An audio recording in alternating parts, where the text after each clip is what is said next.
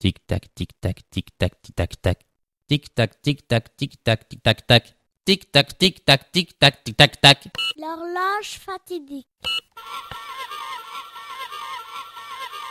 On annonce le dessert. Des poires aux réglisse.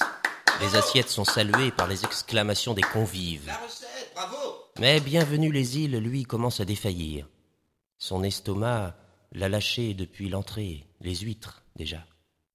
Que va-t-on penser de lui s'il ne dévore pas ses poires? La rumeur ne sera pas longue à courir les cuisines de Paris. Il a la réputation de tenir tête aux plus fabuleux banquets. On se souvient de celui du bicentenaire ou celui de la reine d'Angleterre, et son palais de gourmets.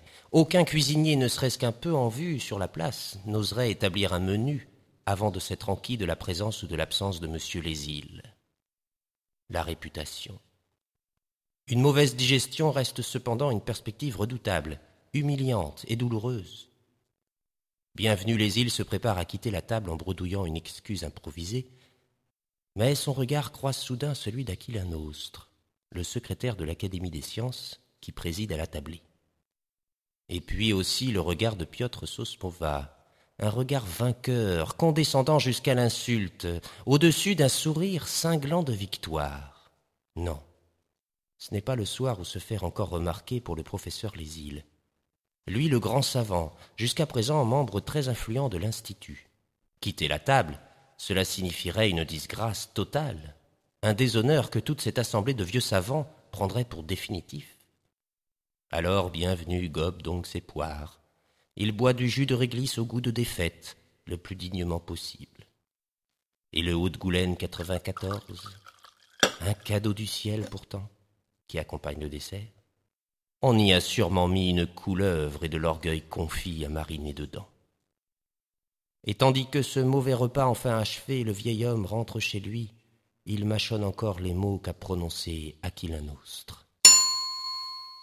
Je veux croire, chers confrères, que ce banquet met fin aux scandaleuses querelles de cours d'école qui ont agité notre académie. Comment nous jugeraient nos illustres prédécesseurs, sinon avec grande honte Je suis déterminé à ce que tous nous retournions à la noblesse de notre tâche scientifique. Le bureau de l'Institut, Renouvelé par le vote de ce jour, il ne se laissera impressionner par aucune personnalité, si respectable soit-elle. Et je terminerai en assurant monsieur l'ingénieur en complexité profane, Piotr Sosmova, notre confiance totale. Nous sommes fiers de lui confier la conduite du projet Karnak. Projet qui nous honore, projet de dynamisme dans ce siècle vieillissant, et projet qui, souhaitons-le, permettra à la recherche scientifique de retrouver l'oreille attentive du pouvoir politique. Alors vive Karnak pour la science. Tic-tac, tic-tac, tic-tac, tic-tac-tac. Quand est-ce que va finir cette histoire?